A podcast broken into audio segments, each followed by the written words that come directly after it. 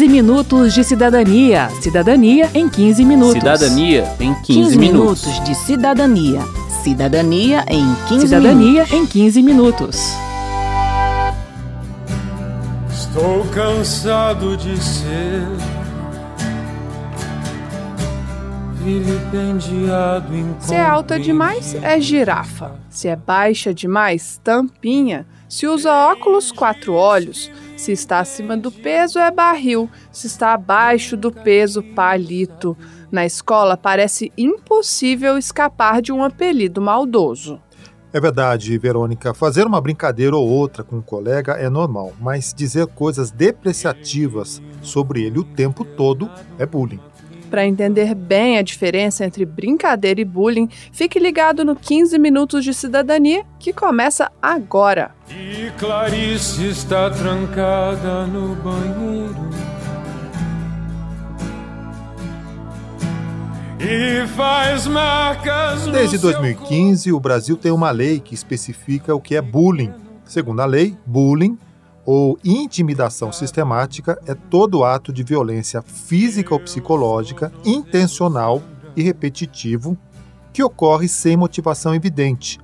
Ele pode ser praticado por um indivíduo ou grupo contra uma ou mais pessoas e tem como objetivo intimidar ou agredir, causando dor e angústia à vítima em uma relação de desequilíbrio de poder entre as partes envolvidas. O que é importante destacar aqui, Mauro, dentro desse conceito é a repetição. O Vital de Donê, que é assessor legislativo da Rede Nacional Primeira Infância, explica que quando uma pessoa despreza, desvaloriza, agride ou desfaz de um colega de maneira repetitiva, ela vai introduzindo na vítima um sentimento de inferioridade, de exclusão. Esse sentimento, diz o Vital, vai crescendo dentro da pessoa, gerando nela sofrimento. que é diferente quando você faz uma brincadeira transitória, eventual para um, depois para outro. Essas, também não podemos ser na escola eh, como se fossem estátuas eh, mudas, né? Acho que a brincadeira, da, uma certa gozação, uma certa tiraçarro eventual de um ou de outro, conforme aconteceu alguma coisa, não, não, não, não constitui um bullying.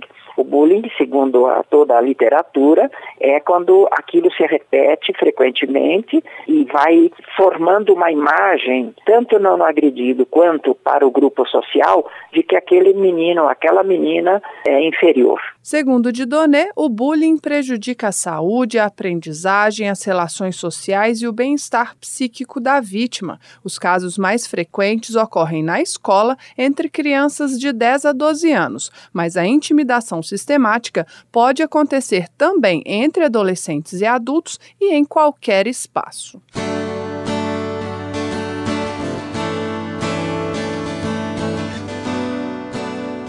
O deputado Sérgio Vidigal, do PDT do Espírito Santo, foi relator do projeto que deu origem à Lei do Bullying, que, por sua vez, instituiu o Programa de Combate à Intimidação Sistemática em todo o território nacional. Alguns objetivos do programa são prevenir e combater o bullying, capacitar professores e equipes pedagógicas, realizar campanhas de educação, conscientização e informação, orientar pais, familiares e responsáveis, dar assistência psicológica, social e jurídica a vítimas e agressores. A lei determina que os estabelecimentos de ensino, clubes e agremiações recreativas desenvolvam medidas de conscientização, prevenção, diagnose e combate à violência e intimidação sistemática. Segundo o deputado Sérgio Vidigal, 350 milhões de pessoas são vítimas de bullying no mundo. Ele fala sobre alguns dos aspectos da lei. Não, não é nem para poder punir, é para poder prevenir, né? Porque o impacto do bullying é muito grande, né? Leva a depressão, suicídio, isolamento uhum. social, né? Leva também a própria violência, né? Porque devido ao bullying as pessoas bem podem ter uma reação violenta em relação a isso, né? Também nas, é, em relação à intimidação sistemática na rede mundial de computadores, né? Que é o cyberbullying, né? Que é uma coisa que acontece muito, né? E também quando você usar esse tipo de instrumento, você também está é, praticando o bullying, porque você pode estar incitando a violência, né? Através de adulterar fotos pessoais, com o intuito de criar algum meio de constrangimento, né? Principalmente psicossocial nas pessoas. Quero saber. Quero saber. Para entender mais sobre o bullying, nós fomos ao Centro de Ensino Fundamental 31 da Ceilândia, no Distrito Federal, para conversar com os alunos sobre o projeto Eu Digo Não ao Bullying, criado pelo orientador educacional Claudecir Santos. E lá, Verônica, nós escutamos relatos de jovens que sofreram, praticaram e testemunharam casos de bullying. Algumas histórias revelam com clareza a intensidade do sofrimento que essa prática causa nos adolescentes. Lívia Martins, 14, nono ano. Eu sempre fui uma menina que gostei muito de jogar futebol, essas coisas assim. E aí muita gente ficava me chamando de é, Maria Macho, essas coisas chatas. Aí eu até parei um pouco, porque a gente fica sentido, né? Você vê as pessoas. É o meu jeito, entendeu? Aí você for, for mudar por causa da opinião dos outros. Aí isso foi me afetando. E aí eu, tipo assim, eu não, aqui na escola eu não gosto muito de jogar, porque eu ainda tenho receio do que as pessoas vão falar e essas coisas. Eduarda, 14, nono ano. Eu tinha uma amiga que ela era muito próxima minha. E ela era alta e a gente estudava na mesma escola, na mesma sala. Nossos colegas, eles praticavam muito bullying com ela, chamavam ela de girafa, porque também ela usava óculos. Aí chamava ela de quatro olhos. Aí no outro dia a gente foi para a escola. A gente chegou lá, a ela levou uma tesoura com ponta. E ela furou a mão de um, um menino lá da sala, porque ele falou assim, sua girafa de quatro olhos. Aí ela foi lá e furou a mão dele. Aí teve que ir a polícia na escola e expulsaram o menino e ela levou uma suspensão, porque ela fez isso também, que foi uma coisa muito errada do lado dela. Elas acham que para elas é uma brincadeira, que não vai atingir a outra pessoa, mas a outra é porque eles não sabem o que a outra pessoa está passando. Meu nome é Felipe Silva, tenho 14 anos e sou do oitavo F.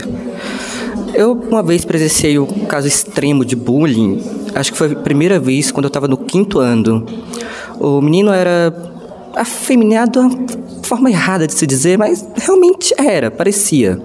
Ele acabava sofrendo muito com isso. Chamava ele de ofensas tradicionais, né? Viado, essas coisas assim. Aí uma vez, eu lembro que pegaram muito pesado, chegaram até a rasgar folhas, caderno, folhas importantes, tipo testes, essas coisas assim. Eu lembro que uma vez ele passou uma semana sem ir pra escola, e no dia que ele foi, ele tava com, com um olho muito vermelho. Ele passou a aula todo quieto, ele é extremamente divertido, eu andava muito com ele, na verdade. Ele ficou passando a aula quieto no canto dele, e no final da aula eu lembro que ele se levantou, falou alguma coisa no ouvido de alguém e puxou uma faca para acertar o menino que fazia bullying com ele. Não chegou a ferir muito, mas chegou a arranhar mesmo. Foi super preocupante no dia. Deu, deu polícia até na escola. Meu nome é Emily, eu tenho 13 anos. As pessoas acham que só porque a gente é baixinha, gordinha assim, tem um, um, respeito de chamarem a gente disso. Só que eles mal sabem, eles, que a gente sofre com isso porque isso fere a gente lá dentro. Cada dia uma pessoa chegava com, com outro palavreado para mim e minhas notas abaixaram. Tipo, eu tirava muitas notas altas. Com tudo isso, foi minha, as notas foram abaixando, a minha cabeça já não já não a mesma, já ficava meio desesperada toda vez que falava assim que tinha que vir para a escola. Eu não tive coragem de conversar com a minha mãe sobre isso. Meu nome é Karina, eu tenho 14 anos, sou do nono ano e eu vou contar sobre uma, uma amiga minha e ela sofreu muito bullying porque era, ela era vesga, né? E aí isso foi no quinto ano, já tem um bom pouquinho de tempo. Por causa do modo dela ser vesga, os meninos ficavam maiando ela, ficavam botando apelidinhos e ela ficava muito triste, ela se cortava por causa disso, ela sofreu até, ela sofreu até depressão. E aí ela passou um mês sem vir pra escola. Como ela é muito fechada, ela não se abria pros outros, então até a escola tomar assim, iniciativa e falar o que estava acontecendo, demorou um pouquinho, mas até que a escola ela tomou essa iniciativa e conseguiu, né, pelo menos parar um pouquinho com esse bullying que estava acontecendo com ela. Aline, 14. Eu sou uma menina baixa, tenho cabelo curto e sofro bullying por ser magra. E já sofri bullying também por não tirar o busto também. Assim, comecei a fazer brincadeira comigo mesma, me chamando de Joãozinho por ter o cabelo curto e ter um bigode. Porque, assim, eu me senti melhor, porque as pessoas viram que eu, tipo, não tava mais ligando, né? Comecei a fazer brincadeira comigo mesma pra me sentir melhor, porque às vezes, assim, não dá. Você explode. E a, e a gente também teve conversas com a Luciene, que faz parte da direção, e ela conversou, né? Com a gente sobre isso, que a gente não precisa ter medo de falar, conversar com as outras pessoas, falar, olha, não tô gostando do que você tá fazendo. E às vezes a pessoa percebe que você não tá gostando também, pede desculpa, foi o que aconteceu também. Meu nome é Cauã, eu tenho 14 anos. Eu acho isso errado por causa que eu já cometi isso e também já sofri. Então, pelo ter já ter sofrido, isso veio a mim, sabe? A não fazer mais isso por causa que eu sei como uma pessoa sofre e como é difícil, sabe? Entre os professores também.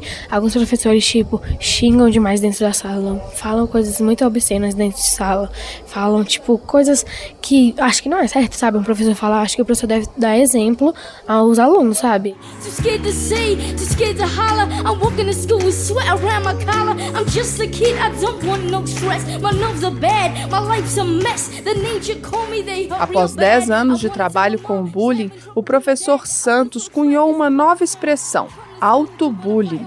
Grosso modo, o autobullying tem a ver com a forma como a vítima lida com o bullying. O professor explica que fortalecer a autoestima de quem sofre a intimidação é tão importante quanto impedir a agressão. Uma situação que o jovem tá, esteja passando, em que ele tem a dificuldade de aceitação da pessoa dele, e aí, às vezes, um problema que não tem nada a ver com o outro. Aí os colegas, alguns colegas começam a, a brincar, começam a zoar, entendeu?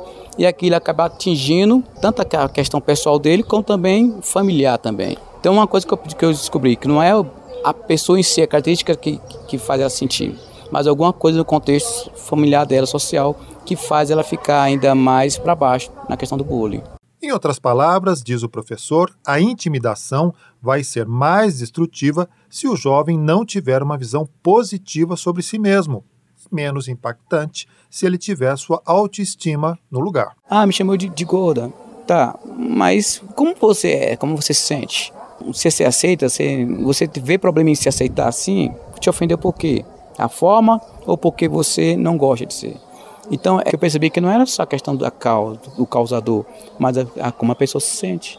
Bem, mesmo com a autoestima em alta, não custa nada ter alguém com quem desabafar. Sobre isso, os alunos lá da Ceilândia foram muito enfáticos. Ninguém precisa nem deve sofrer sozinho. Procurar o pai, a mãe, o professor ou um orientador e contar tudo o que está acontecendo é o primeiro passo para resolver o problema. Pois é, e mesmo o agressor pode seguir esse caminho. O Kevin, por exemplo, acredita que muitos alunos que enfrentam problemas em casa acabam descontando a raiva, a frustração nos colegas da escola por não saberem como lidar com o sofrimento. Sendo essa ou outra razão para praticar o bullying, o que a lei determina é que se evite a punição ao agressor. Para o Vital de Donê, esse é um aspecto positivo da legislação. Ela, em vez de encaminhar para os aspectos jurídicos e de penalidades, de castigos, de coibição por meio de repreensão, ela tenta abrir um espaço de compreensão dentro da, das relações humanas na escola para que a gente consiga criar uma cultura de paz, uma convivência das diferenças, aceitando as diferenças que temos entre nós. Tenta também, eh, orienta a, a, escola para formar os profissionais, tanto os professores quanto as equipes técnico-pedagógicas, para tratar esse assunto, por meio do diálogo, da conversação, de oficinas de trocas de, de ideias. What would you do if I sang out of tune? Would you stand up and walk out on me? Bem, termina aqui mais um 15 Minutos de Cidadania, que teve produção de Cristiane Baker e Lucélia Cristina, trabalhos técnicos de Indalécio Vanderlei, edição e apresentação de Mauro Tchequerini e Verônica Lima. Se você tem alguma dúvida, mande para a gente pelo 0800 619 619 ou pelo e-mail radio@câmara.leg.br. O 15 Minutos de Cidadania é produzido pela Rádio Câmara e transmitido pelas rádios parceiras em todo o Brasil. Você pode conferir todas as edições do programa no site da Rádio Câmara. Acesse radio.câmara.leg.br. Uma boa semana e até o próximo programa. 15 minutos de cidadania. Cidadania em 15 minutos. Cidadania em 15, 15 minutos. minutos de cidadania.